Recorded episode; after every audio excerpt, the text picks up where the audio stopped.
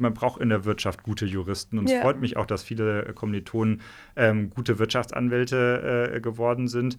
Ähm, aber äh, ich finde es irgendwie spannend und faszinierend, wie viele Kommilitoninnen und Kommilitonen dann in die Wissenschaft gegangen sind.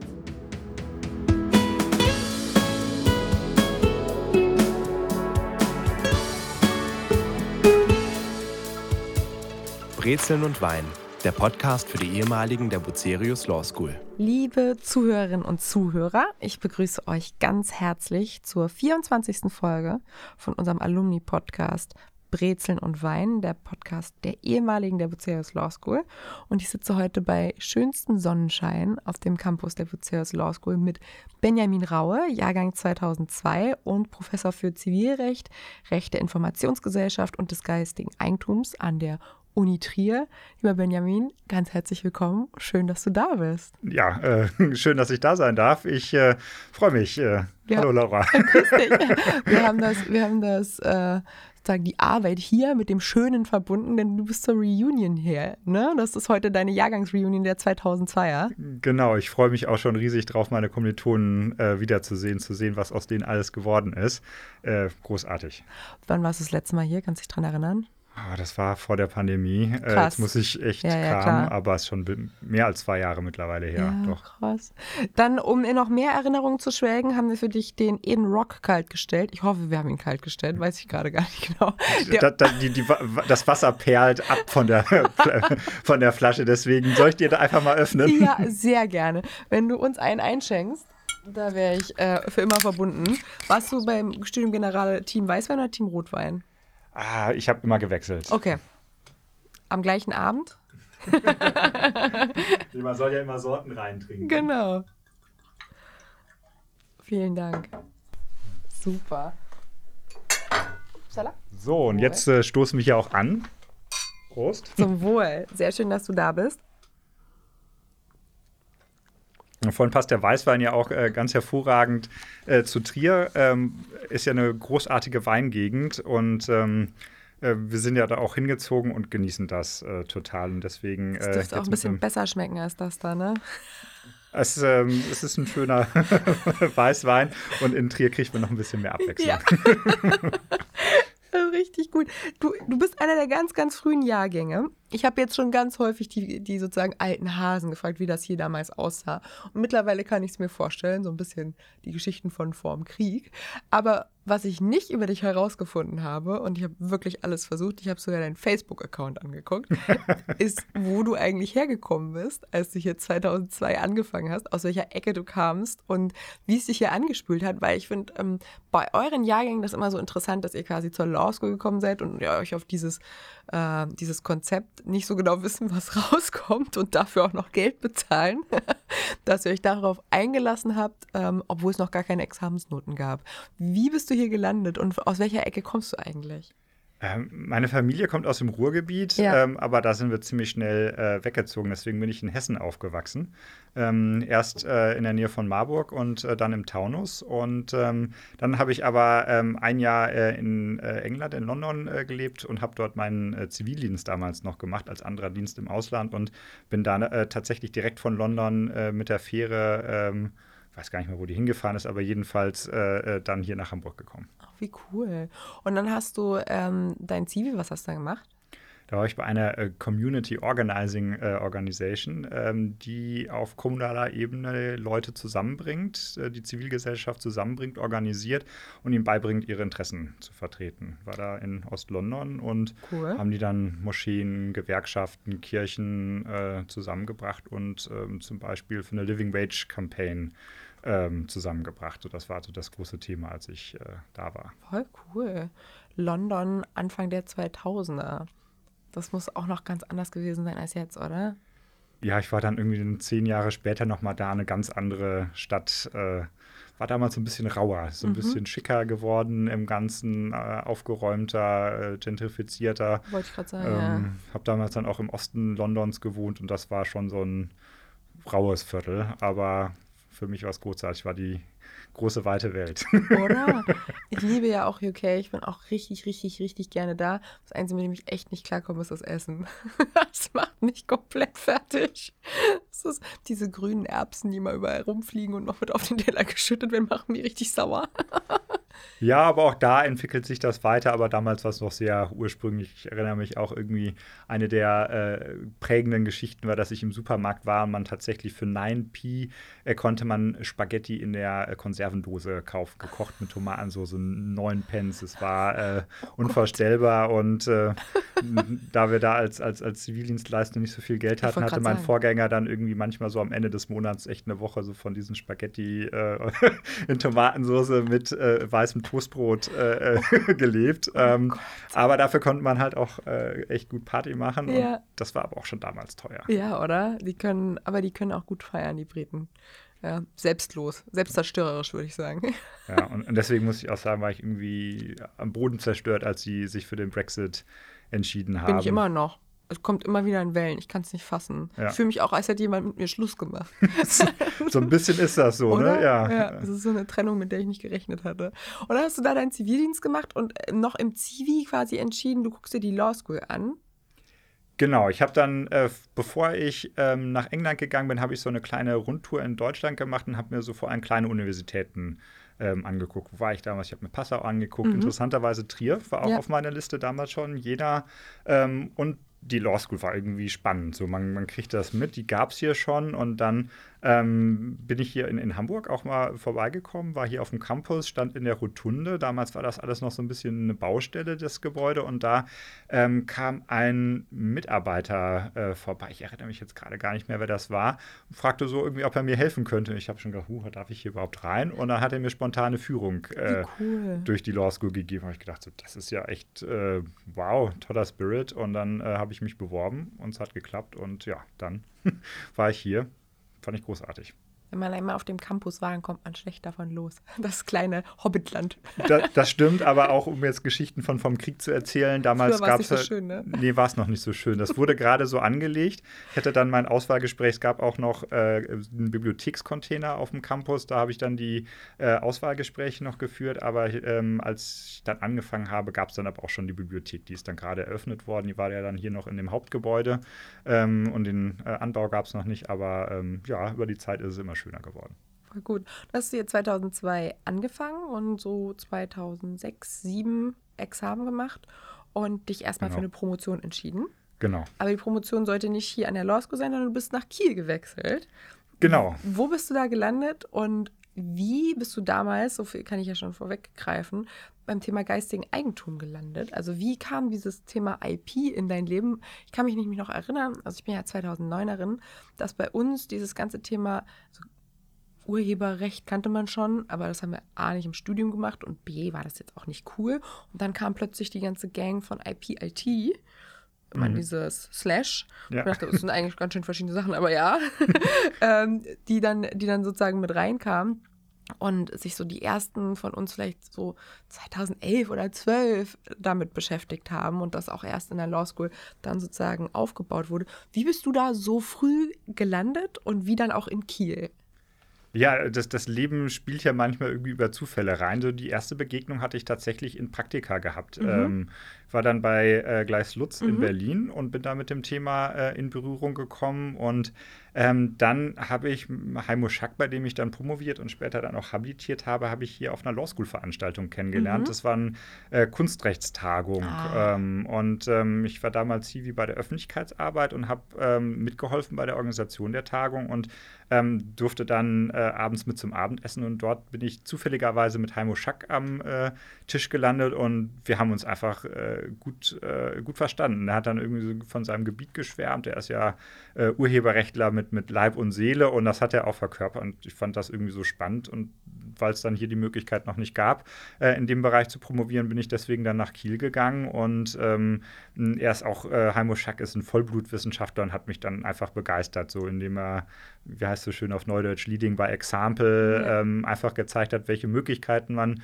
in der Wissenschaft hat ähm, und hat dafür geworben, auch ganz offensiv und ich bin dem Werben gerne äh, erlegen und ähm, bin, bin dann in die Wissenschaft gegangen und ähm, genau, zwischendurch bin ich dann hier nochmal fürs Referendariat nach Hamburg wieder gekommen. Ähm, zugeben, da ich auch so ein bisschen schwanken gekommen, weil ich fand irgendwie alle juristischen Berufe spannend. Also auch irgendwie die anwaltliche Tätigkeit hat mir Spaß gemacht. Ich war hier beim, beim Oberlandesgericht, beim fünften Senat, der Urheberrecht macht.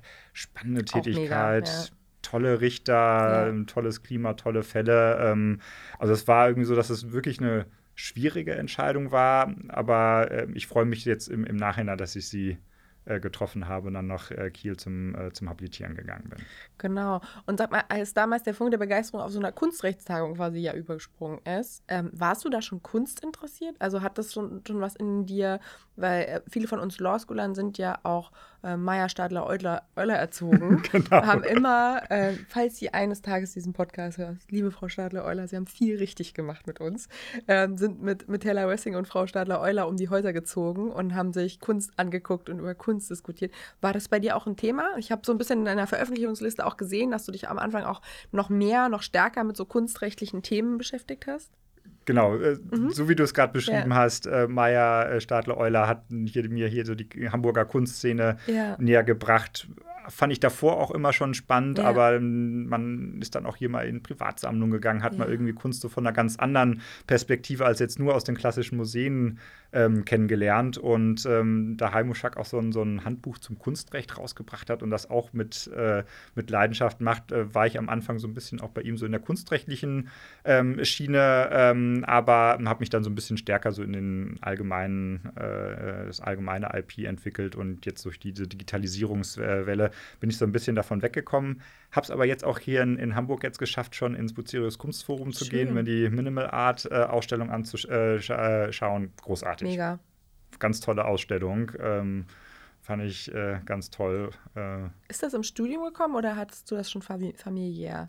Nee, das ist vor allem im, Im Studium, Studium, gekommen. gekommen. Ach, ja. Voll cool. Mega, wenn da auch nochmal der Funke überspringt. Ne? Da muss man sich auch immer nochmal so ein bisschen drauf einlassen. Juristen probieren ja auch immer Kunst ziemlich sehr zu verstehen, was am Anfang so ein bisschen anstrengend macht, Kunst zu genießen. genau, ich nehme Kunst auch gerne einfach ja, ästhetisch ja, äh, auf. Also ich finde es dann hinterher auch spannend, noch ein bisschen was drüber zu erfahren, aber der, der, erste Zugang von mir ähm, ist, ein, ist ein optischer äh, Zugang. Und ähm, ja, ich muss nicht immer alles verstehen. Das finde ich eigentlich auch das Schöne an der Kunst, dass man es einfach auch manchmal ähm, so stehen lassen kann. Kunst ist, ja, ja. Total. Richtig cool. Genau, nach dem Ref warst du ganz kurz Anwalt. Ähm, so ein Jahr oder zwei hast du mal reinguckt und es war auch eine IP-Boutique, also da bist du dir schon, schon ganz treu geblieben und ähm, hat, was hat dann getriggert, zu sagen, nee, komm, ich mache es mit der Habil.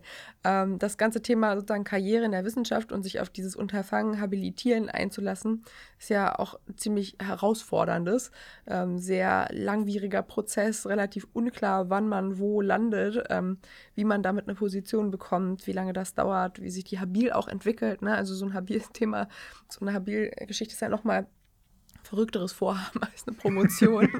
ähm, das ist ja das ganz, ganz, ganz dicke Brett bohren und auch mit diesem Anspruch daran ranzugehen. Ähm, wie kam die Idee oder wo ist da, wo, wo kam dir der Gedanke? Wo kam mir der Gedanke? Ja, also es war so eine schöne Qual der Wahl nach dem Referendariat. Ich habe ja gerade schon gesagt, hätte alles haben, geklappt, ne? Wir haben wirklich alle kernklassischen juristischen Berufe großen Spaß gemacht und deswegen habe ich dann auch erstmal in der Kanzlei angefangen. Tolles Team, Schulz-Süchting, so eine kleine IP-Boutique sind die verwandt mit unserem Alumnus-Schutzsüchting, der bei Verschwitz ist im Immobilienrecht? Genau, das ist der, der Vater das von der äh, äh, Nico, Nico. Schulz-Süchting. Ähm, der Rolf Schulz-Süchting hat die Kanzlei gegründet. Ah. Ähm, Habe ich auch noch kennengelernt. Ist einfach auch so ein so ein, so ein, so ein, so ein Anwaltsurgestein, ja. wie man es, glaube ich, also diese heute einfach so nicht mehr gibt, ja. fand ich beeindruckend. Ja. Ähm, aber auch so die, die jüngere Generation der Boutique, ähm, bin mit denen super zurechtgekommen, tolle Fälle, ähm, tolles Team. Hätte ich mir wirklich gut vorstellen können, aber dann ähm, hat Heimo Schack äh, nochmal angefragt und geworben und dann war es halt so die, die Vorstellung, ich will es versuchen. So kann sein, dass es schief geht und da muss man vielleicht auch mit, mit rechnen. Dann kann ich später immer noch in andere juristischen Berufe einsteigen, aber dann später nochmal in die Wissenschaft gehen, das ist schwierig. Mhm. Auch nicht unmöglich, auch äh, möglich, aber deswegen habe ich gesagt, ich versuche es einfach. Ja. Ich gehe da jetzt einfach mal dieses Risiko ein ähm, und hat sich ja dann auch ausgezahlt. Aber man muss auch damit rechnen, habe ich auch, ich habe mir so einen, so einen Zeitraum gesagt, so lange versuche ich es. Und wenn es dann nicht geklappt hat, dann gehe ich in einen der klassischen juristischen Berufe, Anwalt oder Richterschaft. Ähm, da hätten sich schon Möglichkeiten gegeben und da war ich dann einfach so selbstbewusst zu sagen, ich versuche es jetzt. Und welchen Zeitraum hast du dir gegeben?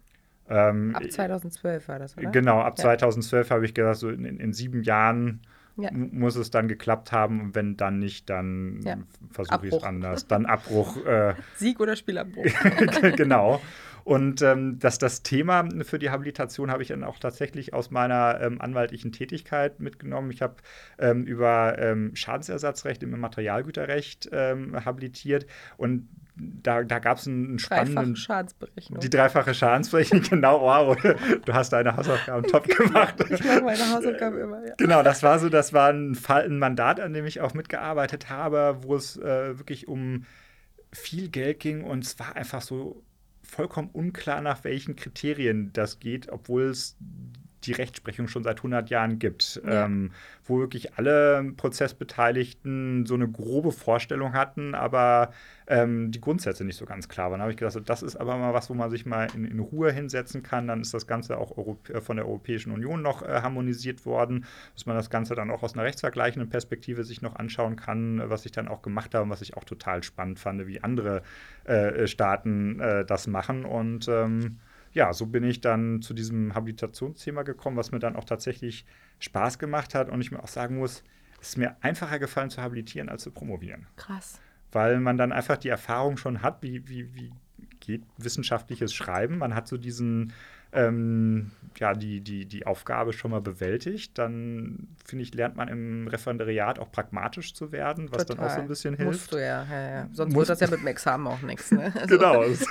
man muss ja dann die Schriftsätze fertig bekommen, man muss die Urteilsentwürfe fertig bekommen. Auch die anwaltliche Tätigkeit hilft ja für einen pragmatischen Also, ain't nobody got time for this.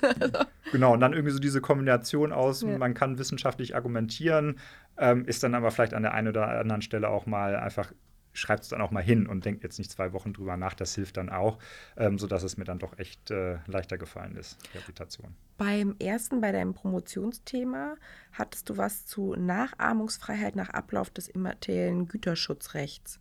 Was war das genau? Kannst du das mal erklären? Also ich habe eine grobe Vorstellung, aber ich glaube, wenn ich es erklären würde, wäre es schlimm. Und wenn du es erklärst, dann nicht. Kann ich sehr gerne machen. Übrigens ein furchtbarer Titel. Würde ich heute auch nicht mehr wählen. Meiner äh, ist auch richtig kacke. will also, ich schon mal sprechen. Ne? Ist auch zu spät. genau, ich glaube, er sagt für, für die Eingeweihten schon, worum es geht. Aber ja. ähm, furchtbarer Titel. Ja. Ich muss heute auch fast irgendwie immer gucken, so, ja, was, wie war der nochmal genau? Ähm, aber die, die, Grundkonstellation, die dahinter steht, ist eigentlich ganz einfach. Da ist zum Beispiel ähm, so diese Designklassiker. Mhm. Ähm, kennen wir ja alle. Die gefakten Stühle, die wir dann immer irgendwo bestellen. Ne? Genau, diese ja. Stühle, die sind urheberrechtlich geschützt, auch zu Recht. Das sind ja. großartige Werke der angewandten Kunst, aber, und auch zu Recht, der, der Urheberrechtsschutz endet irgendwann.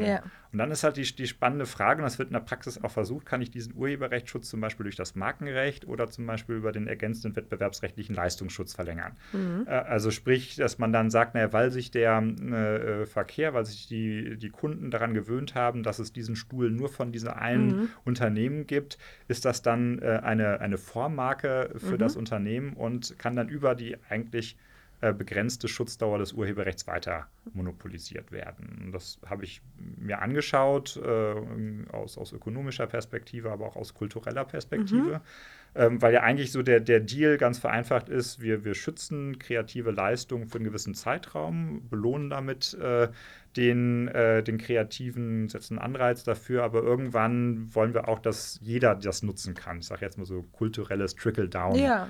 Ähm, dass dann eben die auch günstiger angeboten werden können und dann vielleicht nicht 5.000, 6.000 Euro man für so einen Sessel äh, ja. zahlen muss, auch wenn das äh, vollkommen für die Qualität angebracht ist, aber es hat halt nicht jeder Geld, um das ja. zu zahlen und will vielleicht trotzdem einen schönen Schön, Stuhl haben. Ja. Genau. Und ähm, da fand ich das äh, irgendwie nicht richtig, dass das Markenrecht, dass das Lauterkeitsrecht das dann weiter monopolisiert. Ähm, und ähm, habe mich damit beschäftigt und das hat mir halt auch großen Spaß gemacht, weil man sich dann auch mit den ganzen Designentwürfen ja. auseinandersetzen kann, allen anderen kulturellen Gütern, die eben über die, die Schutzfrist hinaus dann noch äh, äh auch wirklich genutzt werden. Ähm, hat, hat mir auch großen Spaß gemacht. Und das Urheberrecht, also wenn man sozusagen jetzt keine Ahnung von Urheberrecht und Markenrecht hat, dann wäre das quasi, äh, ich schaffe einen Stuhl, ich designe den und das Urheberrecht schützt mich für Zeitraum X, ist der festgelegt? Genau, genau. lang- das ist wie lang 70 Jahre nach dem Tod des Urhebers. Ah, okay. Also schon ziemlich Das lang. ist ziemlich lang, ja, wollte ich gerade sagen. Okay. Und dann äh, kann ich dann versuchen, parallel das als Formmarke zu schützen. Okay. Wird teilweise auch gemacht. Ganz bekannter Fall dieser Rubik's Cube. Ja. Weiß nicht, ob du den Ja, kennst, Äh, mit diesen Flächen, die man so drehen kann. Auch da ist versucht, also der ist urheberrechtlich geschützt. Ja. Äh, und da ist dann auch die Frage, ob der dann ähm, äh, markenrechtlich geschützt werden kann. Hm. Und ähm, muss ja zugeben, ich weiß jetzt gerade gar nicht, was die europäischen Gerichte entschieden haben, aber wenn ich das richtig im Kopf habe, hat man Mhm. gesagt, nee, das äh, ist, hat vor allem auch einen technischen Hintergrund, weil das Mhm. auch ein, da gab es auch einen Patentschutz für.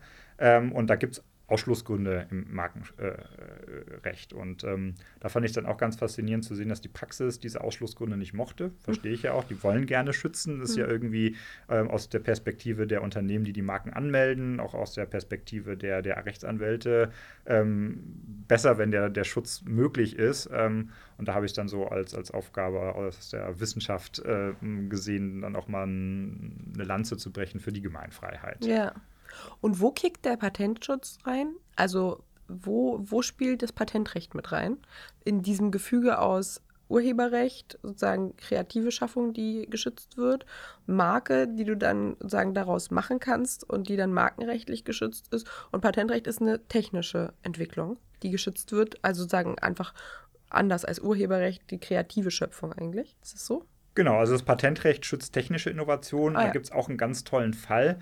Ähm, die meisten Männer kennen wahrscheinlich die so, so äh, Rasierer mit drei Rotoren. Mhm. Ähm, ist von äh, Philips entwickelt worden, ist äh, patentiert worden. Deswegen konnte äh, Philips das für 20 Jahre exklusiv vertreiben. Mhm. Und als dann der Patentschutz abgelaufen ist oder kurz vorher, haben die diese drei Scherköpfe als Marke schützen lassen. Mhm. Und äh, da ist dann der Konkurrent Remington gegen vorgegangen, hat gesagt, nee, das ist doch ein technisches Element, äh, was ihr da schützt. Mhm. Ähm, und da war dann auch die spannende Frage, kann ich das eben als Marke, diese, diese Scherkopfform oder Anordnung der Scherköpfe, kann ich das äh, schützen? Und da hat dann der Europäische Gerichtshof am Ende und aus meiner Sicht auch zu Recht gesagt, nee, ähm, wenn das äh, eine technische Funktion hat, Mhm. dann soll das eben nicht dauerhaft über das Markenrecht monopolisiert werden. Wir haben genug andere Zeichen, mit denen wir die Zuordnung von, von Produkten zu Unternehmen äh, schützen können. Und dann muss eben was, was mal patentrechtlich geschützt war, das muss jetzt nicht äh, Auch noch auf Ewigkeit geschützt werden. äh, weiter geschützt werden. Ah, verstehe. Ach, dieser Tag war nicht umsonst. ich habe ja schon mal ein bisschen was äh, von Maurice zum Morodi zum Thema ähm, geistiges Eigentum erfahren, aber mir fehlten noch die, ähm, die Faktoren Patente und Urheberrecht und Markenrecht sozusagen im Zusammenspiel. Ich glaube, das hat äh, jedenfalls mich schon mal weit nach vorne gebracht und wenn es mich weit nach vorne bringt, bringt es auch unsere Hörerinnen und Hörer weit nach vorn. Äh, cooles Thema. Ich dachte ehrlich gesagt bei deinem Habil-Thema, diese dreifache Schadensberechnung, dachte ich, das klingt mega nach Florian Faust. Das ist sowas, ähm, was irgendwas in, in, in, in der Redaktion getriggert hat aus unseren EVPs, was er in irgendeiner Form mal mit uns gemacht haben muss. So oder so ähnlich. Ähm, aber es hab, ich habe verstanden, das war eigentlich ein Thema aus der Praxis. Du hast dann ähm, während deiner Habil-Zeit in Kiel, aber nicht nur in Kiel unterrichtet, sondern auch hier bei uns, oder? Hat es dich zurückgezogen? Wie war das? Ist, wie ist bei dir der Stellenwert Forschung und Lehre? Wo schlägt dein Herz lauter? Ja, ich bin da tatsächlich, ich habe ähm, hier drei oder vier Jahre ähm, in Examensvorbereitung äh, unterrichtet. Ähm, Thomas Riem, der hat äh, davor den ähm, EVP-Blog zum Privat, äh, nicht zum Privatrecht, natürlich zum Privatrecht, zum, zum BGB-AT äh, Mhm. äh, gemacht und ähm, der konnte das dann nicht, nicht weitermachen. Der hatte dann einen Lehrstuhl bekommen und äh, da ist dann äh, Florian und Anja Faust sind dann auf mich zugekommen und haben gefragt, ob ich mir das nicht vorstellen konnte. Und ähm, ich fand es großartig, ähm, hier dann unterrichten zu dürfen und habe das dann auch wirklich gerne gemacht. Aber es war schon auch eine Herausforderung. Also da muss ich dann auch sagen, irgendwie Hut ab hier an die äh, Studierenden in der Examensvorbereitung. Also da ist ordentlich PS äh, hinter. Das, Sind halt auch alle immer sehr angespannt, ne? Genau, und das kannte ich ja irgendwie aus eigener Ja. Erfahrung noch. Na klar ist man vom Examen Ja. ähm, angespannt und dann habe ich auch irgendwie immer versucht, so ein bisschen da so die, so ein bisschen die, die, die zu große Anspannung rauszunehmen, einfach zu sagen, Leute, ihr, ihr kriegt das schon hin, ihr, ihr seid gut vorbereitet, ähm, ich bin zuversichtlich und ihr könnt es auch sein. Ähm, es glaubt einem dann immer keiner, aber es ist immer besser, man sagt es und, und Mehrfach, ja. mehrfach, genau. Und ähm, es hat mir auch wirklich äh, großen, großen Spaß gemacht. Welches Jahr war dein erstes EVP? Boah, 2013 oder 12? Ich glaube, zwei, nee, 2013 habe ich, glaube ich, Dann das war erste ich Jahr. das. Das war dann mein EVP. Das war super. Das war richtig gut. Ich habe sehr viel gelernt. Das war Ja. echt gut. Ach. Und viel guter Zuspruch ist immer das A und O. Ich glaube, das schwierigste Format für Lehrende in der, im EVP sind eigentlich die XÜ-Besprechungen, oder? Ja, Das ist definitiv. alle Also, total gepumpt aus diesen fünf Klausuren. Am schlimmsten ist es dann irgendwie immer so im Januar, wenn alle im Februar oder im April schreiben und total angespannt bis in die Haarspitzen denken, ihre Lösung muss die richtige gewesen sein. Da die Menschen, die vorne standen, wirklich dachten immer so, Jesus Maria, ich würde einfach tot umfallen. äh, so ist es. Also, das Ja. war also die, die Anspruch, also wirklich mit Abstand die anspruchsvollsten Veranstaltungen, die ich gemacht habe, Ja. waren die äh, XÜ-Besprechungen, wo ich dann auch wieder sagen muss: Hut ab, was die Leute da in fünf Stunden raussuchen. Ich erinnere mich, ich habe eine Klausur gemacht, die habe ich auf dem BGH-Fall ähm, Ja. äh, basiert und ähm, alle Instanzen, inklusive des BGH, inklusive der äh, Leute, die ähm, Entscheidungsanmerkungen geschrieben haben, inklusive ich selbst, ich habe es ja auch durchdacht, haben übersehen, dass es dort neue Vorschriften gab, die einschlägig waren. Ja. Ähm, das war mir dann ehrlich gesagt auch furchtbar unangenehm, weil so ein paar wenige hatten das dann gemerkt. Ja. Äh, ich muss sagen, Hut ab. Und ein anderer Fall, wo man dann einfach das wirklich einen ganz anderen Weg gehen konnte, als alle anderen, inklusive mir selbst, den auch gegangen sind. Ähm, muss ich sagen, wirklich Hut ab. Aber trotzdem da dann zu stehen und mm, mal- manchmal das sehr selbstbewusste äh, äh, Nachfragen äh, und Beharren auf der eigenen Lösung, Ja. das äh, muss man dann auch äh, äh, lernen, damit umzugehen. Ein klassischer, ein klassischer Roast. Und du wurdest dann für immer vorbereitet für alle Vorsingaktionen bei Bewerbungen um Läschel. Äh, gab es bei dir, ähm, als sozusagen was das Thema Lehre anging, gab es Menschen, die dich besonders inspiriert haben? Also irgendwie im, im Studium jemand, bei dem bei dem der Funke besonders übergesprungen ist? Ja, gab es, obwohl ich erstmal sagen muss, und wirklich in der Breite war das eine sehr, sehr gute Lehre Ja. hier an der Law School. Also ich bin auch jemand, der viel aus Vorlesungen mitgenommen hat und deswegen habe ich da sehr von profitiert und äh, deswegen jetzt einzelne Namen da rauszugreifen, ähm, ist immer so ein bisschen ungerecht, weil alle wirklich gute Lehre gemacht haben. Aber wenn ich jetzt mich entscheiden müsste, würde ich zum einen Florian Faust nennen, der mir so das genaue Denken beigebracht hat. Ich bin so eher jemand, der ähm, so gerne auch auf das größere Bild blickt, ähm, ist vielleicht auch eine Stärke von mir, aber trotzdem muss man als Jurist auch genau arbeiten und ähm, auch genau hinschauen und so auch gerade die Arbeit mit dem Gesetz ähm, hat er nochmal auf ein, neues Level gebracht. Und auch so die, was ich von ihm auch mitgenommen habe, so die ökonomische Betrachtung, ähm, das hat, hat mir auch viel geholfen. Ähm, und wenn ich dann noch jemand Zweites nennen sollte, würde ich sagen Thomas Rönnau als, als Strafrechtler. Auch wenn ich jetzt Zivilrechtler bin, so dieses äh, unglaublich strukturierte Herangehen, ähm, so dieses, ähm, dass man nicht alles gleich in seinen Einzelheiten anschaut, sondern sich erstmal so die, die groben äh, Richtungen anschaut und sich das äh, dadurch merkt, das hat mir sehr geholfen. Also eigentlich so diese, die, das Zusammenwirken von diesen beiden. Der eine, der erstmal ähm, strukturiert und dann der andere, der einen nochmal genauer hin Ins Detail geht, ja. ins Detail geht, hin, einen genauer hinblicken lässt, das hat mir ähm, sehr geholfen. Und natürlich Entertainment XXL bei Rönner in der Vorlesung mit dem Labello als Waffe. Genau, fand ich auch, kann ich mich heute noch dran erinnern. ähm, aber fand ich auch wiederum gut, so ein bisschen so Edutainment, Ja. dass man so ein bisschen Show auch bietet, versuche ich heute auch Ja, ähm, ist auch einzubauen. wichtig. Total. So, einfach um die Studierenden mitzunehmen. Und da muss man halt auch, auch sagen, dass durch die, die Mediennutzung, die auch heute mehr gewohnt sind, als sag mal einfach nur, dass man so seinen, seinen Stoff erzählt. Die wollen auch ein bisschen unterhalten und abgeholt äh, werden. Und ähm, ja, da habe ich, äh, glaube ich, einiges mitgenommen. Voll gut. Du warst dann ähm, nach deiner Zeit in Kiel oder eigentlich ja während deiner Zeit in Kiel quasi als Lehrstuhlvertretung oder bist dann von dort gewechselt ans äh, am Karlsruher Institut für Technik. Mm, Und das war auch, wenn man sich deine Veröffentlichung so anguckt, so der Wechsel von primär IP auch viel zu Digitalisierungsthemen, ähm, wo du da so ein bisschen den Schwenk gemacht hast. Wie war das in Karlsruhe? Ähm, das klingt mega spannend. Es klingt ehrlich gesagt auch nach viel interdisziplinärer Zusammenarbeit, wo ja mein Herz immer laut schlägt, weil ich das total cool finde. Am liebsten mit Informatikern, ehrlich gesagt. Aber ähm, was hast du da genau gemacht und ähm, was hat das vielleicht auch in dir gemacht? Ja, ich, genau, ich habe dann äh, die Habil 2015 äh, fertig gemacht. Du warst schnell, ne? Genau, dann ja es war dann auf einmal, es bot sich an, fertig zu werden.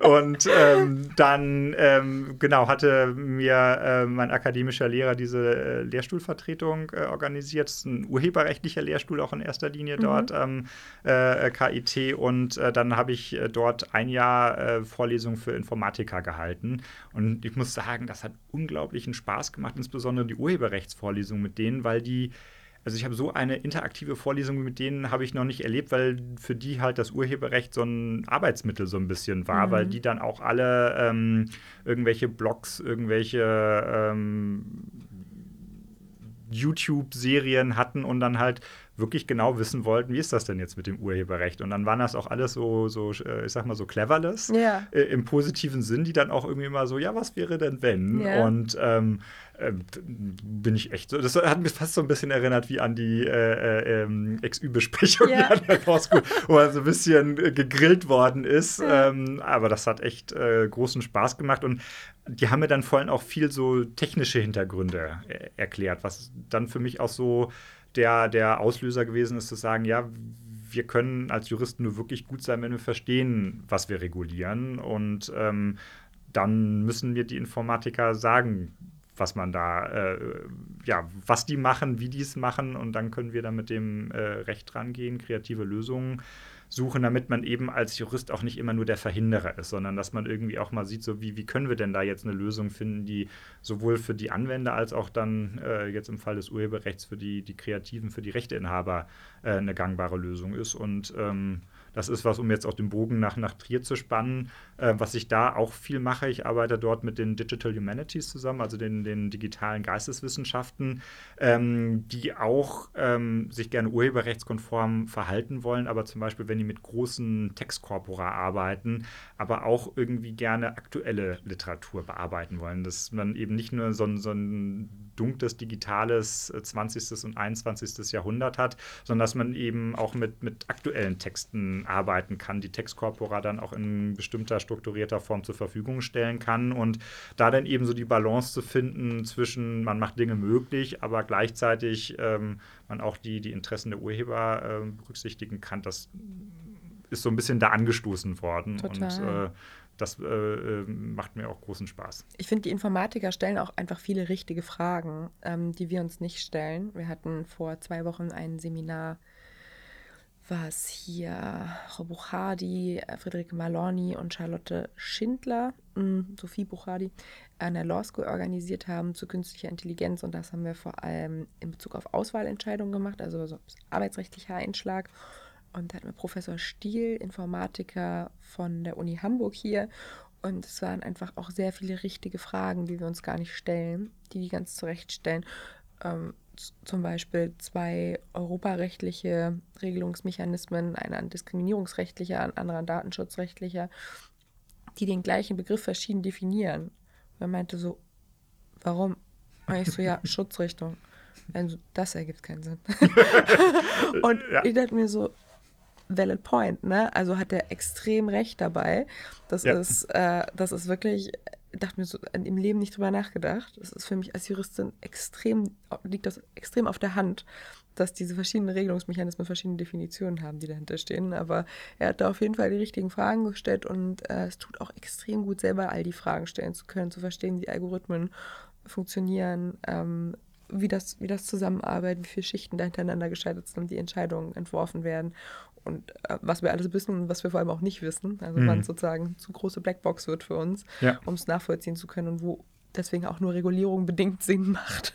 Ja. ähm, das war extrem hilfreich. Ähm, Verstehe ich total. Du bist dann super schnell als Prof berufen worden an der Uni Trier. Also es ging wirklich quasi von, ich lasse das jetzt kurz mit dem Anwalt sein und schau mal, ob das klappt, hin zu, ich bin fertig habilitiert, habe schon Informatiker unterrichtet und dann jetzt in Trier. Ähm, als Professor ging es super, super, super schnell. Wie hat das geklappt? Wie ist es in Trier? Ich war noch in Trier. ja. Wieso ging das so schnell? Ähm, und ist es so, wie du es dir vorgestellt hast? Äh, viele Fragen. Ich fange einfach ja, mal von vorne kannst, an. Äh, warum hat das so schnell geklappt? Muss ganz ehrlicherweise sagen, ähm, da ist auch viel Glück mit dabei. Ja. Es war eine richtige Stelle ausgeschrieben, wo ich vom Profil her drauf passte. Ähm, und ich habe dann Glück gehabt, dass ich mich da in dem Verfahren durchsetzen konnte gegen starke Konkurrenz. Ja. Ähm, so, das ist etwas, dass überhaupt ein Lehrstuhl, der passt da ist, dass es auch ein Lehrstuhl ist, wo die einen Privatdozenten draufsetzen wollen, ähm, dass es jetzt nicht andere ähm, äh, Konkurrenten gibt, die noch besser drauf passen auf Ja. die Stelle. Ähm, da muss man einfach ein bisschen Glück haben und dieses Glück hatte ich. Es war auch tatsächlich die erste Bewerbung, die ich geschrieben habe, die Wahnsinn. dann äh, was geworden ist. Ich hatte dann sogar tatsächlich Glück, dass ich noch einen Parallelruf äh, hatte nach Erlangen Mhm. und dann vor der schwierigen Entscheidung stand, gehe ich nach Erlangen oder gehe ich nach Trier. Ähm, warum habe ich mich dann für Trier entschieden? Ähm, dort konnte ich diesen, den Lehrstuhl, den ich jetzt habe, den gab es vorher noch nicht. Mhm. Und den konnte ich From neu scratch, aufbauen. ja. Und das hat mich irgendwie gereizt. Auch den ähm, Schwerpunktbereich, den gab es vorher nicht. Das war auch Teil der Ausschreibung und mh, die Aufgabe, dann einen Schwerpunktbereich einzurichten. Und das hat dann am Ende so den, den Ausschlag gegeben, dass man so was neu aufbauen kann. Ähm, und das hat großen Spaß gemacht. Da habe ich in, in Trier auch viel Freiraum bekommen, Ja. ähm, wie ich mir das vorher auch nicht hätte vorstellen können. Ja. Aber wirklich, die Kollegen haben mir da freie Hand gelassen und gesagt, dafür äh, haben wir dich, haben wir sie berufen Ja. und ähm, ja, mach mal. Und äh, dann habe ich äh, gemacht und ähm, ja, hat äh, großen, großen Spaß gemacht. Ähm, und man merkt auch, die, die Studierenden ähm, interessiert das. Von Anfang an ähm, haben die sich für den Schwerpunkt interessiert, selbst als sie das noch nicht dann formal als Schwerpunkt studieren konnten, weil wir erst die ganzen Prüfungsordnungen schreiben konnten, haben sie sich trotzdem schon in die Vorlesungen äh, reingesetzt, die Seminare äh, mitgemacht. Cool. Und ähm, ja, da ist wirklich Interesse dran. Wie viele Studis rennen da so in Trier rum? Wie viele Menschen rennen da insgesamt in Trier rum? Und warst du vorher schon mal in Trier? Du, ah, du hast ja überlegt, ob du da studierst. Du hast es dir schon mal angeguckt. Genau, ich bin deswegen Ja. äh, erkannte ich das dann tatsächlich ähm, äh, wieder, deswegen, ähm, aber es war schon, schon auch wieder äh, fast 15 Jahre Ja, her, dass ich da war, Ja. ähm, wirklich eine lange Zeit. Ähm, ja, also Trier hat 100.000 Einwohner, Mhm. ist also gerade so eine Großstadt, Mhm. ähm, fühlt sich aber eher wie eine, Kleinstadt an. ja, wie eine Ja. Kleinstadt. Aber Schnuckelig, ne? Schnuckelig, Ja. genau. Das ist wirklich, und es ist äh, aber auch angenehm wiederum im, im Vergleich zu Hamburg sind die Leute da einfach auch viel entspannter. So, das ist, ähm, ist auch eine Weingegend, Ja. merkt man an den Leuten, das ist so, die sind gemütlich, äh, ganz angenehm. Auch so im, im, im Straßenverkehr hier in Hamburg wirst du ja gleich angehupt, wenn du dich nicht 100 Prozent äh, dahin bewegst, wo die anderen wollen. Und da sind die alle so großzügig. Die lassen einen einfach mal rein. Ähm, auch so irgendwie im Lokal, dann steht man eigentlich, irgendwie ist ein schöner Sommerabend, alle sitzen draußen auf der Terrasse, alle Tische sind besetzt. Man denkt so, ach, jetzt müssen wir wieder gehen. Dann kommt jemand, hey, wir gehen gleich, wollt ihr euch nicht dazusetzen? Toll. Äh, Schön. so, dann auch, dass man überall ähm, Wein trinken kann. Ja. Ähm, das gehört so einfach so als Kultur dazu. Ja. Ähm, ist sehr nett und angenehm. Und trinken die den Wein pur? Bei der Pfalz gibt es ja häufig die Schorle, ne? Eine Handbreit Wein und einen Daumenbreit Wasser. Oder wird das, in Trier trinkt man den pur, oder? Ja, hier trinkt man, also steht zwar auf der Karte auch drauf und so Stellt die, aber die kein Touristen Einheimischer, ne? Ja, wollte ich sagen. Obwohl das eigentlich so eine ganz schöne Tradition ist, weil es ja so, so ein bisschen leichter macht Ja. und wenn man dann auch nicht zu viel Wasser rein Ja. macht, auch so der Geschmack gut rauskommt. Aber nee, die Macht Trierer- man da nicht. Ja. Ja. und was ich dann auch lernen musste, ist irgendwie so im, im Norden, da trinkt man ja eigentlich nur trockenen. Weißwein. Und da ist eher so, dass man dann so einen halbtrockenen Ah ja, echt, ja? trinkt. Und ähm, am Anfang habe ich auch so gedacht, so, mhm, mhm, mhm. aber ähm, die haben recht, der schmeckt auch gut. Ja. Also ich trinke jetzt auch schon mal gerne einen halbtrockenen äh, Feinherb, äh, Ja. wie die den da auch gerne nennen. Ähm, ja, ähm, äh, war irgendwie so eine schöne, äh, schöne Anekdote, die bei mir hängen geblieben ist. War so ein, ähm, so ein, so ein die, die Elsa, ist so die sehr aktive Studenten, äh, Studierendenvereinigung in, in bekannt, ja. Trier und die haben dann so, einen- so einen Ball organisiert und hatten wir auch so einen Professorentisch und dann fragte der Kollege, ja, sollen wir zusammen eine, eine Flasche Wein äh, bestellen? Ich so, ja, sehr gerne. Und dann äh, meinte er so, ja, was, was sollen wir denn bestellen? Ich sagte so trockenen und Ja. man merkte sowieso alle so mich anguckten, ah, der Kollege muss sich hier noch ein bisschen eingewöhnen.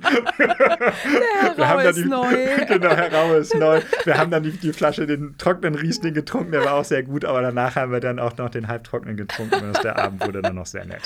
Voll gut. Aber das klingt richtig nett. Also die, die Hoffnung, die du wahrscheinlich an dieses, ähm, diese Situation als Professor, als Lehrstuhlinhaber wurden, so wie sich das anhört, übererfüllt, oder? Das Tolle ist einfach, dass man unglaublich viel Gestaltungsspielraum, ja. Gestaltungsfreiheit ähm, hat. Ähm, klar, man, man hat so einen gewissen Verwaltungsanteil, man hat so einen gewissen Anteil an Lehre, die mir Spaß macht, ja. wie wir schon drüber gesprochen ja. haben. Ähm, aber daneben hat man halt auch noch einen großen Teil, den man, wo man selbst bestimmen kann was man machen möchte. Man kann ganz klassisch äh, sich hinsetzen und schreiben. Das mache ich auch gerne, aber man muss es dabei nicht äh, bewenden lassen.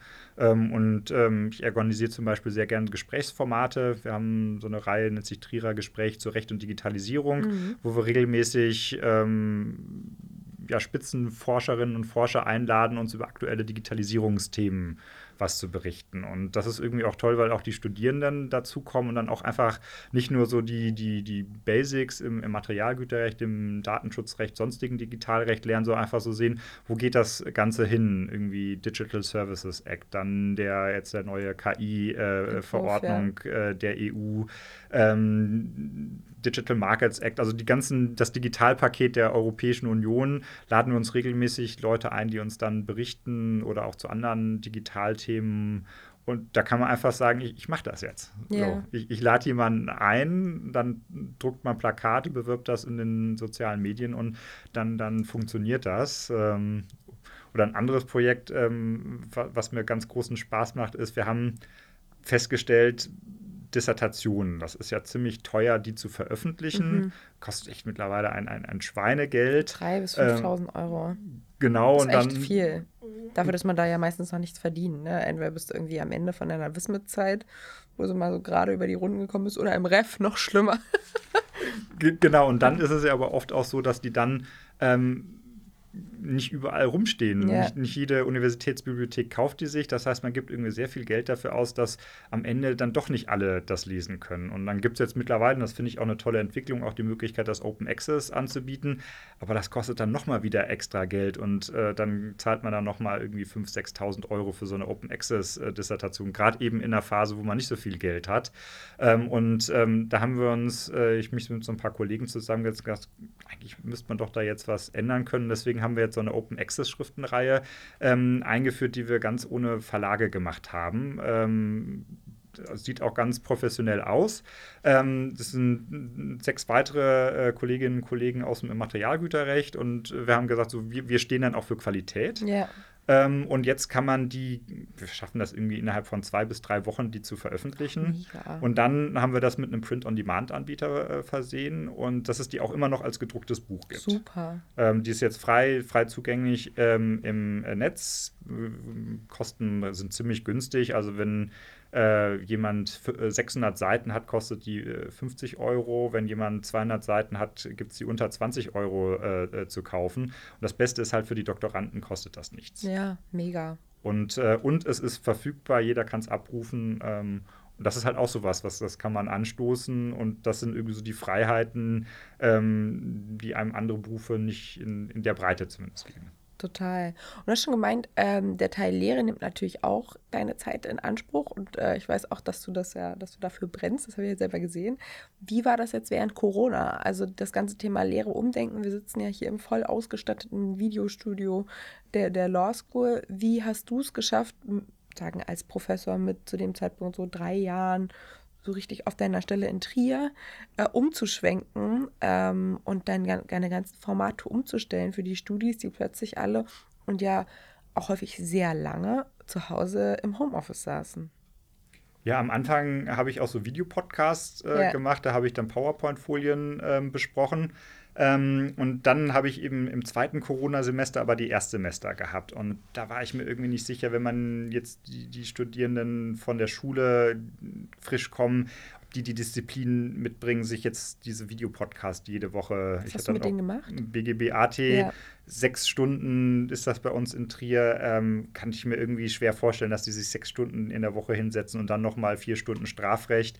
Ähm, und dann ähm, hatte ich einen tollen Kollegen im Strafrecht und wir haben gesagt, nee, wir müssen jetzt das wir müssen es live machen. Ja. Ähm, und dann haben wir uns auch so ein behelfsmäßiges Videostudio gebaut, ein Greenscreen, äh, irgendwelche äh, Leuchten, äh, eine Kamera irgendwo her organisiert und dann haben wir uns in dieses äh, Videostudio gestellt, äh, standen dann wie die Wettervorhersager vor den PowerPoints und es hat funktioniert. Ja. Die haben dann in, in, in Zoom haben die mitgearbeitet, weil die irgendwie auch alle noch nicht wussten, dass man die Kamera auch ausmachen kann. da haben wir einfach äh, viele Kollege, Menschen in Schlafanzügen gesehen. genau, wo El Ghazi und ich haben wir, haben wir gesagt, so, und wir sagen ihnen jetzt, wir wollen euch sehen, zumindest ja. ein Teil von euch, bei denen es halt technisch geht. Ja. Und da haben die super mitgearbeitet. Das war wirklich großartig. Ähm, ähm, und ja, und man hat auch Einblicke bekommen, wie, wie, wie leben denn die, die Studis. und da saßen welche irgendwie zu zweit immer mit so einer Shisha-Pfeife. irgendwie auf so einem Sofa, Shisha-Pfeife. Aber die haben mir zugehört, die waren die ganze Zeit dabei, ja. Voll Oder gut. andere saßen dann irgendwie so drei auf so einem Sofa. Ob das so Corona-konform war, weiß ich nicht, Wissen ist auch wir egal. Nicht, fragen wir nicht. Äh, war eine WG. War eine WG, ja, genau. Äh, war eine, war, äh, und dann saßen die da und, und äh, guckten mir zu und andere saßen dann vor ihren Stockbetten und irgendwie einer saß dann irgendwie immer vor seinem, vor seinem Keyboard ähm, und so. Ähm, ich fand das, äh, fand das klasse. Oder eine andere, da hatte ich mal so eine Veranstaltung zur Mittagszeit, da saßen die und aßen Käsespätzle.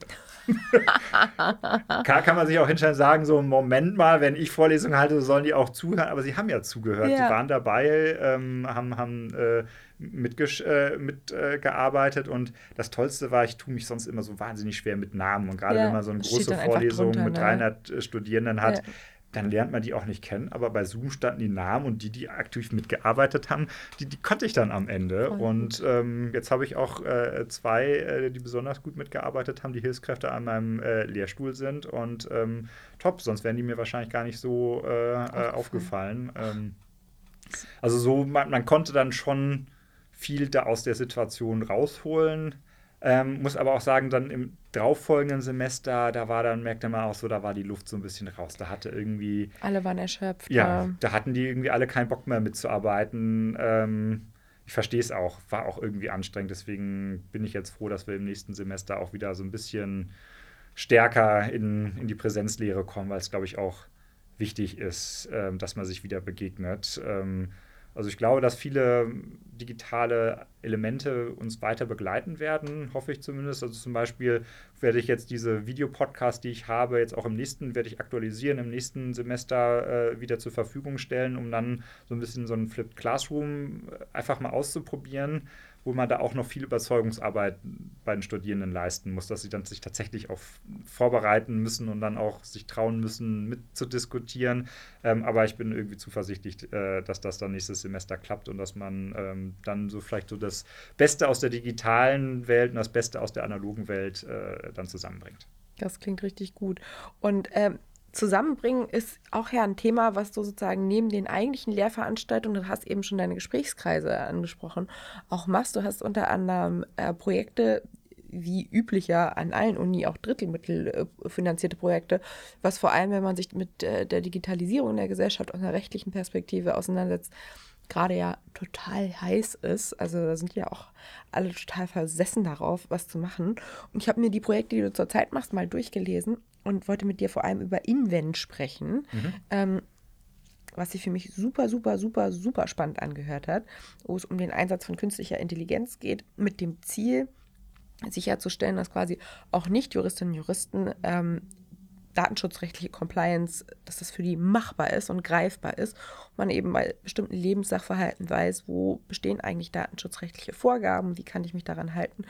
Ähm, das ist für mich in der ähm, anwaltlichen Beratung immer so, wenn quasi alle durch sind mit ihren Fragen und Argumenten, ich sitze sehr viel mit Betriebsräten am, am Tisch, dann kommt immer am Ende, ja, ich weiß auch nicht, ob das datenschutzrechtlich geht. und das ist immer ein Stück weit das Ende der Diskussion, weil es für viele sehr schwer greifbar ist, ähm, wo da die Grenzen sind und bei Betriebs auch noch, wo da, wo da die Mitbestimmung ist, aber das ist nochmal ein anderer Schnack. Ähm, was macht ihr da? Wie kam die Idee und ähm, wie arbeitet ihr zusammen? Du hast ja schon mal Informatiker unterrichtet. Ähm, was, was genau macht ihr da? Genau, das ist ein äh, Projekt, was äh, ich zusammen mit ähm, äh, Ralf Bergmann äh, mhm. gemacht habe. Der ist äh, Wirtschaftsinformatiker ähm, an der ähm, Uni Trier und ähm, interessanterweise auch mit einem äh, Law School-Absolventen, ähm, mit Sebastian Schriemel. Ja, ähm, ja. Der hat als wissenschaftlicher Mitarbeiter das Projekt begleitet, hat cool. in dem Bereich dann auch seine Promotion geschrieben. Super. und da geht es im Wesentlichen um die Frage, also Ralf Bergmann hat sich auf das Case-Based Reasoning spezialisiert, wo man versucht aus bisher entschiedenen Fällen ähm, die Antworten für neue unbekannte Fallkonstellationen abzuleiten mhm. durch ähm, Ähnlichkeitsmaße. Ähm, und ähm, das funktioniert im Prinzip auch ganz gut. Was wir aber festgestellt haben, ist, man muss, weil die juristische Welt so komplex ist, diese ähm, die Welt halt modellieren. Man muss dann die, die Entscheidungsparameter und ja. vor allem auch das Verhältnis der Entscheidungsparameter äh, zueinander sich sehr gut ähm, analysieren, um es dann eben in einem informatischen Modell abbilden zu können. Mhm. Und ähm, da gibt es einige Bereiche, wo das auch sehr gut funktioniert. Ähm, es ist allerdings sehr aufwendig. Mhm. Ähm, und deswegen ist unsere Analyse gewesen, deswegen war es auch spannend, dass wir das gemacht haben, ist unsere Analyse gewesen, dass sich das vor allem in Bereichen lohnt, wo es sehr viele Fälle gibt, ähm, in der Praxis, die, äh, wo der Beratungsbedarf besteht, sodass eben dieser relativ große Aufwand sich auch lohnt, das zu modellieren dann aber eben dazu führt, dass es auch eine möglichst gleichförmige Entscheidungspraxis ist, weil eben ähm, Menschen zwar sehr gut darin sind, komplexe Entscheidungen oder Situationen mit äh, in komplexen, also ich fange nochmal neu, in komplexen Situationen Entscheidungen zu treffen, mhm. ähm, aber dadurch natürlich die, die Komplexität enorm reduziert werden muss, weil wir einfach nicht so leistungsfähig sind, wie ja. es zum Beispiel Maschinen sind. Und man deswegen, wenn man ähm, dann die Komplexität eben nicht reduziert, aber die Entscheidungsparameter vor ähm, äh, vorher definiert, man dann zu einer äh, gleichförmigen Entscheidungspraxis kommt. Mhm. Ähm, und das wäre, glaube ich, so einer der großen Vorteile des Einsatzes dieser Technologie. Und wie habt ihr da zusammengearbeitet? Also wie viele sozusagen JuristInnen und, und InformatikerInnen waren da mit drauf? Es war tatsächlich dann ein ziemlich kleines Projekt. Ja. Das war eine, Ralf Bergmann und ich, ja. äh, Sebastian Sebast Schriemel und mhm. eine wissenschaftliche Mitarbeiterin von Ralf Bergmann. Cool. Und ähm, dann ähm, haben vor allem Sebastian Schriemel und ja. die wissenschaftliche Mitarbeiterin von äh, Herrn Bergmann dann ähm, das im Wesentlichen mitgestaltet. Cool. Wir haben dann so ein bisschen im Hintergrund die Hilfestellung gegeben, das Ganze eingeschient, aber muss sagen, das fand ich dann auch eben toll, wie die beiden unglaublich interessiert waren, auch an der Zusammenarbeit, yeah. ähm, das hinbekommen haben und ähm, gerade bei interdisziplinären Projekten muss man am Anfang auch erstmal so eine gemeinsame Sprache finden, so eine gemeinsame Total. Denkweise, wo man sich so ein bisschen synchronisieren muss, dass man weiß, was meinen die eigentlich, was sind so deren Probleme, Ansätze, wie ist das bei uns? wir ähm, kennen ja auch gar kein Experimentieren. Also das haben wir ja nie beigebracht bekommen. Ne? Also diese Idee, dass man überhaupt mal Sachen probiert, die mit großer Wahrscheinlichkeit nicht richtig sind und das aber Teil des Prozesses ist, das wird uns ja liebevoll aberzogen in der Jura-Ausbildung. ne? Ähm, das ist ja, den, genau. den, Fehler sollen wir ja eigentlich ausmerzen, der überhaupt kein Fehler ist eigentlich. Aber genau, und da war dann auch viel Trial and Error, ja. aber ähm, gerade da hat man dann auch gemerkt, wo sind jetzt die Grenzen dieser informatorischen äh, Methode, wo sind aber eben auch die, die Chancen ähm, und ähm, ja, aber deswegen muss ich da auch nochmal sagen, ich weiß nicht, ob Sebastian Schrieme zuhört, aber Hut ab, äh, was er da geleistet hat, das ja. war wirklich ganz, äh, ganz großartig. Voll cool, klingt richtig, richtig gut. Dann gibt es noch ein zweites Thema und dann habe ich auch alle meine Fachfragen an dich gestellt. äh, und zwar zum Thema algorithmisierte Rechtsdurchsetzung. Da hast du 2021 ein, äh, eine Tagung dazu gemacht, mhm. ähm, die sich für mich super, super spannend angehört hat und vor allem auch ähm, Rechtsfragen und eigentlich gar nicht nur Rechtsfragen, sondern eigentlich gesamtgesellschaftliche Fragen aufgeworfen hat, die ich total cool finde. Kannst du mal für unsere Zuhörerinnen und Zuhörer zusammenfassen, was ihr da gemacht habt und was, der, was die Hauptstoßrichtung eurer Tagung im September 2021 war? Ja, kann ich sehr gerne machen. Ähm, geht so ein bisschen in die Richtung wie dieses andere Projekt, von ja. dem ich gerade berichtet habe, ähm, dass wir uns gefragt haben, wenn Algorithmen in, bei der Rechtsdurchsetzung eingesetzt werden und jetzt egal in, auf welchem Bereich, ähm, welche Chancen ergeben sich da? Da habe ich ja gerade mhm. schon so ein mhm. bisschen angedeutet, so die Entscheidungsgleichheit, mhm. äh, Vorhersehbarkeit wird dadurch äh, gestärkt. Und auf der anderen Seite gibt es aber auch ein großes Unbehagen äh, gegen das jetzt Algorithmen in Anführungsstrichen entscheiden. Je nachdem, wie man das ausgestaltet, ist es auch nur so, dass sie irgendwie vorher vorgegebene Entscheidungsparameter anwenden. Aber trotzdem, da gibt es Vorbehalte gegen, gerade auch bei diesen Trierer-Gesprächen zur rechten Digitalisierung, kommen wir dann auch mal mit dem Publikum in, äh, in, in äh, Diskussionen, ins Gespräch.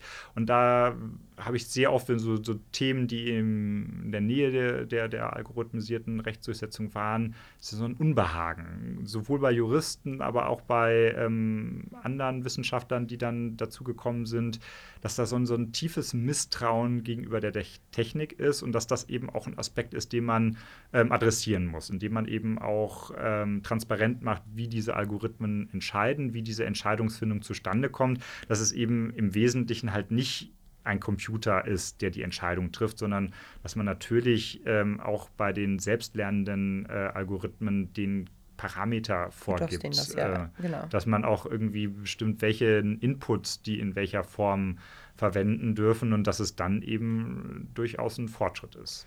Das war ja zum Beispiel, ähm, das habe ich gelesen, fand ich ganz, ganz plastisch, die Idee, wenn dein Auto merkt, du bist betrunken oder übermüdet, dass dann quasi nicht losfährt. Ähm, was auf den ersten Blick ja erstmal nur Vorteile bietet, weil weniger Gefahren im Straßenverkehr somit einer der Hauptkiller in Deutschland oder sorgt jedenfalls für ganz, ganz, ganz viel Schaden. Mm, aber auch die Idee dahinter, wenn uns sozusagen die Technik diese Entscheidung abnimmt, wir uns auch einfach nicht mehr dem Recht unterwerfen, obwohl das ja eigentlich sozusagen als Konstrukt äh, gerade ordnend für uns wirken soll und nicht ausschließlich bevormunden, sondern als zusätzliche Werteinstanz über uns schwebt und dass das auch ein Stück weit ausgehebelt wird, ne? Genau, das ist auch einer der Aspekte, der angesprochen worden ist auf der Tagung, dass äh, Recht auch deswegen funktioniert, weil wir es befolgen. Ja. Und ähm, auch als mal mehr, mal weniger bewusste Entscheidung äh, ist ja. und dass dann so ein bisschen abtrainiert wird, dass man Recht auch intrinsisch motiviert befolgt. Das ist schon ein wichtiger Aspekt. Ähm, da muss man dann, aber auf der anderen Seite ist es auch wichtig, dass Recht ja auch Erwartungshaltung absichert. Ähm, ich soll mich darauf verlassen können, dass mein Vertragspartner sich tatsächlich so verhält, wie er verspricht, es zu ja. tun. Und wenn ich mich nicht darauf verlassen kann, auch nicht darauf verlassen kann, dass die Rechtsordnung dann am Ende ein abweichendes Verhalten sanktioniert, dann sinkt der Nutzen, den dieser Vertrag für mich hat. Ähm, und wenn man so die, diese Erwartungssicherheit, ich formuliere das jetzt bewusst so technisch, wenn man mhm. diese Erwartungssicherheit erhöhen kann, ähm, ist das auch ein sehr wichtiger äh, Effekt für eine Rechtsordnung. Ähm, aber man muss das eben abwägen, wenn man dann überhaupt nicht mehr ähm, selbst entscheiden kann, mhm. dem zu folgen, dass das auch das Ganze so ein bisschen abtrainiert. Und ähm, was da dann, glaube ich, die, die, die richtige Antwort ist, ist, ist illusorisch, dass sämtliche Rechtsbereiche ähm, automatisiert durchgesetzt werden. Es gibt einige Bereiche, die bieten sich an mhm. äh, und andere Bereiche, wo es schon allein technisch nicht darstellbar ist. Dieses, ich habe ja vorhin gesagt, man muss dann vor allem auch so die, die Entscheidungsparameter relativ genau modellieren, weil eben Maschinen Werteentscheidungen nicht treffen können. Sie können ja. dann irgendwie vorgegebene Parameter, ähm, teilweise auch in sehr viel besserer Art und Weise als ein Mensch, äh, äh, gewichten und dann äh, zu einem Ergebnis kommen. Ähm, aber sie selbst bilden, das ähm, hat dann auch die Untersuchung von Sebastian Schriemel gezeigt, dass das geht auf absehbare Zeit. Nicht, nicht nur die Untersuchung von Sebastian Schriemel, auch andere, die sich mit dem äh, Aspekt beschäftigen, ähm, äh, sagen lassen das auch zu Recht. Ähm, deswegen muss man, glaube ich, nicht Angst haben, dass unser Leben komplett von Algorithmen äh, dominiert wird. Aber dass es einige Bereiche gibt, wo das Sinn macht, ähm, ähm ist so. Und ganz spannend, ich habe jetzt auf dem äh, Weg hier nach Hamburg ähm, ähm, einen Beitrag von Gerhard Wagner gelesen, der mhm. hatte vorgetragen ähm, und hat das jetzt in der ACP veröffentlicht. Und ähm, der hat auch da einen ganz spannenden Aspekt angesprochen. Müssen wir nicht vielleicht dann auch bei der, ähm, wenn wir Recht setzen, müssen wir dann nicht auch dieses Durchsetzungslevel mitdenken? Oder anders äh, ausgedrückt, gibt es vielleicht so einige Bereiche, wo wir vor allem symbolische Gesetzgebung haben, wo wir gar nicht wollen, äh, dass das so 100 Prozent durchgesetzt wird.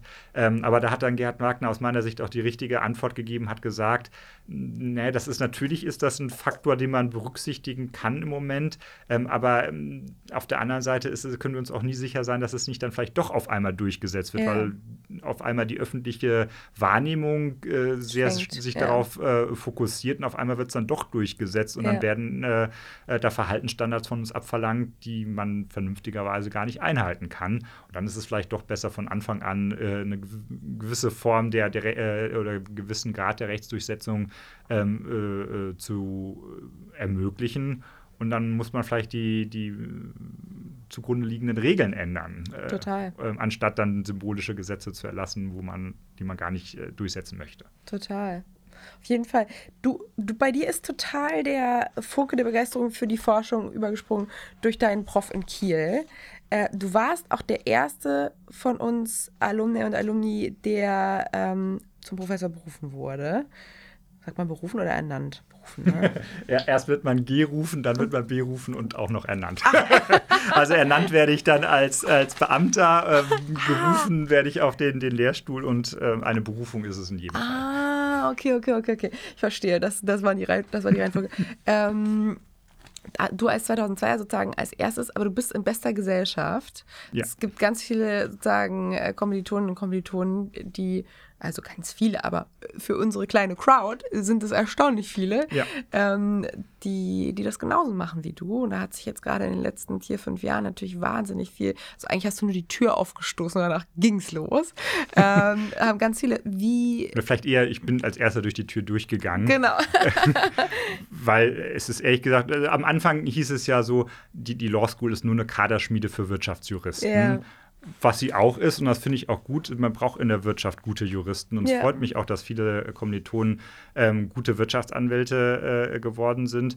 Ähm, aber äh, ich finde es irgendwie spannend und faszinierend, wie viele Kommilitoninnen und Kommilitonen dann in die Wissenschaft gegangen kriegst du sind. sie zusammen. Ähm, äh, boah, jetzt muss ich mal so ein bisschen nachdenken. Also ich glaube, ziemlich kurz nach mir ist dann Paulina. Philipp Reimer. Ah, ja, ähm, ähm, der war erst in Bonn, mittlerweile ist er Lehrstuhlinhaber in, in Konstanz. Dann ähm, ist Paulina, ähm, ja Paulina zu Starski, Gast, genau, die genau. war ja schon hier im Podcast und hat so ein bisschen Genau. berichtet. Ich glaube, damals, äh, als sie das Gespräch geführt hat, war sie noch in Graz. Sie ist ja jetzt äh, in, in Freiburg Und sie Institutsdirektorin. wusste es, glaube ich, schon. Sie wusste schon. Okay. Ich glaube, sie hat es noch nicht ausgespuckt, weil es noch nicht spruchreif war. Aber sie hat, ähm, ich habe das Gefühl, es muss so in dem Dreh gewesen sein. Ja, also auch ähm, Mhm. Hut ab, ähm, klasse, toll, äh, was war der, also Freiburg, das ist ja wirklich eine Hausnummer, ähm, ja. Hausnummer, eine Adresse hier in Deutschland, also äh, herzlichen Glückwunsch, äh, Paulina.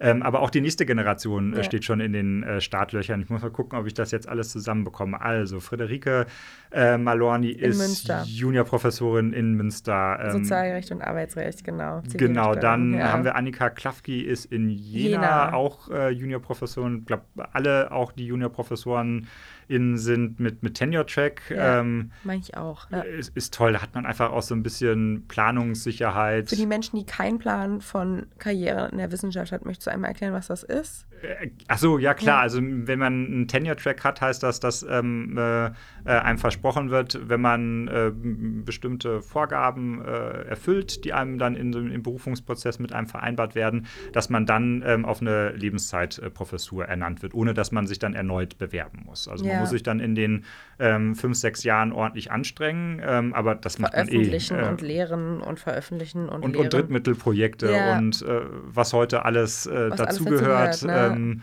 sich an der Selbst, äh, äh, universitären Selbstverwaltung beteiligen, äh, irgendwelche spannenden Projekte äh, machen. Ähm, aber man, man weiß halt dann, wenn man das macht und die meisten, die in die Wissenschaft wollen, die brennen ja auch dafür, die Ja. machen das ja ohnehin. Total.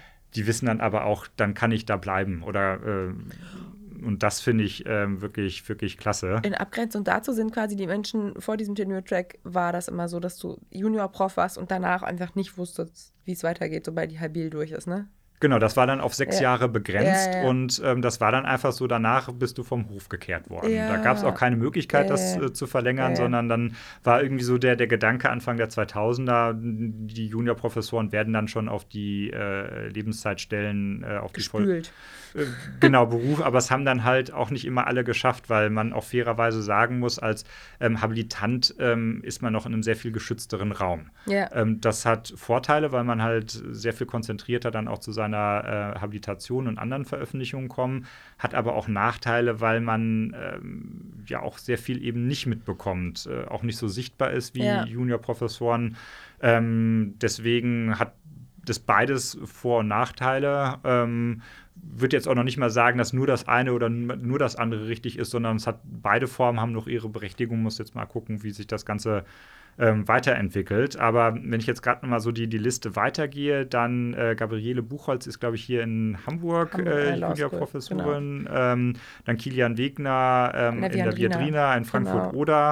Ähm, und dann haben wir, glaube ich, auch noch so eine ganze Reihe von Habilitanten. Ja. Äh, Johanna Krohn-Gestefeld Genau. äh, hat ja hier im, im Zivilrecht äh, habilitiert, Hat hat gerade eine Lehrstuhlvertretung. ne? Lehrstuhlvertretung, ich glaube in, in Köln, wenn ich das Mhm. äh, richtig äh, mitbekommen habe. Dann äh, Jens Gerlach äh, habilitiert Ja. sich, Nach Laura Bochum Hering. verliehen. Äh, Genau. also ähm, ja, also jetzt habe ich bestimmt auch noch ganz viele vergessen, äh, vergessen ja. äh, auf der Liste. Ähm, sorry für alle, die, die ich vergessen habe. Ja. Ähm, Finde ich, äh, find ich toll. Also. Wie kriegen wir noch mehr wissenschaftlichen Nachwuchs? Also das ganze Thema Promotion ist nicht mehr so super wichtig im Bewerbungsprozess, weil gerade so ein geisteskranker Bewerbermarkt ist, dass du im Prinzip, wenn du deinen Vornamen ohne großen Fehler richtig schreiben kannst und zwei Staatsexamen hast, auf jeden Fall eine Stelle bekommst in der freien Wirtschaft. Das heißt, dieser Drive zu promovieren, das machen immer noch vergleichsweise viele, vor allem hier in unserer Bubble, aber ich glaube, der wird nachlassen. Wie schaffen wir es, die äh, jungen Juristinnen und Juristen trotzdem für die Wissenschaft zu begeistern?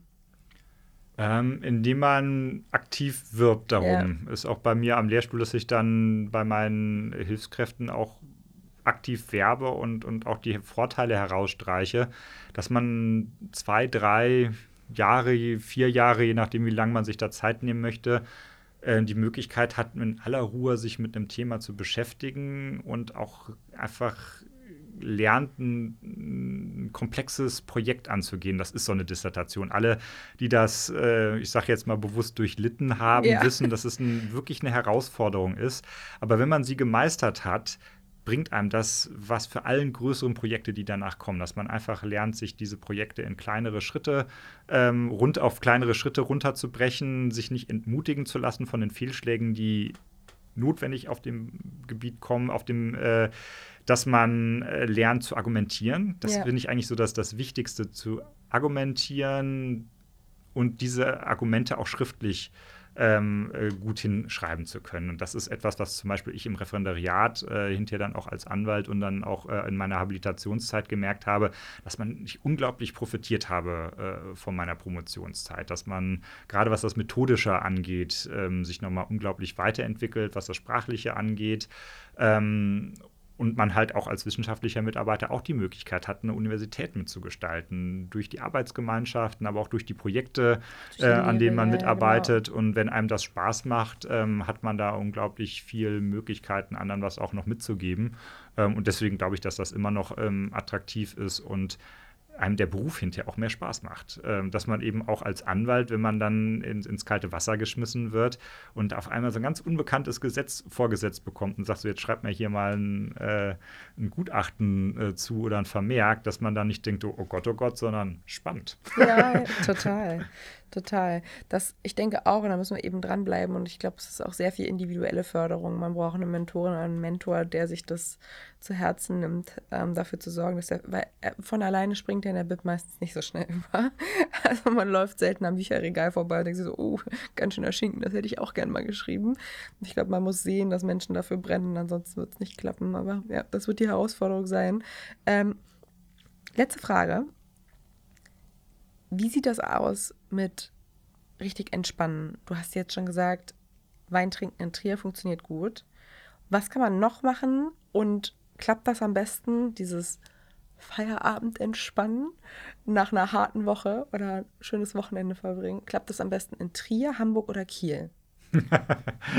ähm, erstmal ist es total wichtig, dass man auch ein Leben außerhalb der ja. Wissenschaft hat und ehrlich gesagt, das ist eine der größten persönlichen Herausforderungen ja. für alle ähm, auch mal abzuschalten, ja. da rauszukommen, weil man kann immer noch einen Aufsatz mehr schreiben, man kann immer noch ein Projekt mehr machen, man kann immer noch die Vorlesung noch besser machen.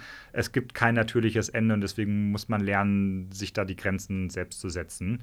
Mm, ich persönlich kann am besten äh, entspannen, Fahrrad fahren, mhm. wandern gehen, so einfach so Natur, weil wenn ich den ganzen Tag am Schreibtisch sitze, muss ich danach irgendwie raus. Ähm, und das konnte man sowohl in Kiel äh, als auch in Hamburg ähm, als auch in Trier gut. Ähm, wohl der, der Vorteil in Trier ist, dass die Wege so ein bisschen kürzer sind. Ich bin halt schnell an der Mosel, ich bin schnell in den Weinbergen, ähm, habe mir dann auch ein E-Bike zugelegt, weil irgendwie die Berge ja, da dann tatsächlich, es geht ganz schön steil hoch ja, manchmal. Ja. Ähm, und das ist eigentlich so der, der Weg, wie ich dann äh, entspanne. Und wenn man dann äh, irgendwie noch nett einkehren und ein Gläschen trinken kann, dann ist das äh, die perfekte Kombination. Neben deiner Professur hast du auf jeden Fall jetzt auch noch einen Auftrag, Auftrag als Tourismusbeauftragter von Trier. ich habe jetzt jedenfalls Bock. Das klingt gut, was ihr da macht. Und äh, ich möchte mich ganz herzlich bedanken für deine Zeit und für die Einblicke, die du uns gewährt hast in deine Arbeit und auch in die letzten Jahre. Total spannend. Ähm, ich wünsche dir von Herzen, dass es genauso weitergeht, dass du weiterhin so viele Gestaltungsspielräume hast und ähm, forschen kannst, lernen kannst und dass der Funke bei möglichst vielen überspringt, da mache ich mir keine Gedanken. Ich hoffe, die nächsten Lockdowns lassen auch Live- oder jedenfalls Hybridlehre zu, sodass du ähm, das auch vor Ort machen kannst. Das ist noch was anderes, wenn man sich in die Augen gucken kann. Auch wenn dann der Name nicht unterm Gesicht steht. Aber das wünsche ich, das wünsche ich dir und den Studierenden auf jeden Fall von Herzen und möchte nochmal auf dich anstoßen. Ganz lieben Dank, dass du hier warst. Ja, schön, dass ich da sein konnte und ähm, tolle Arbeit, die ihr hier macht. Finde ich großartig. Zum Wohl.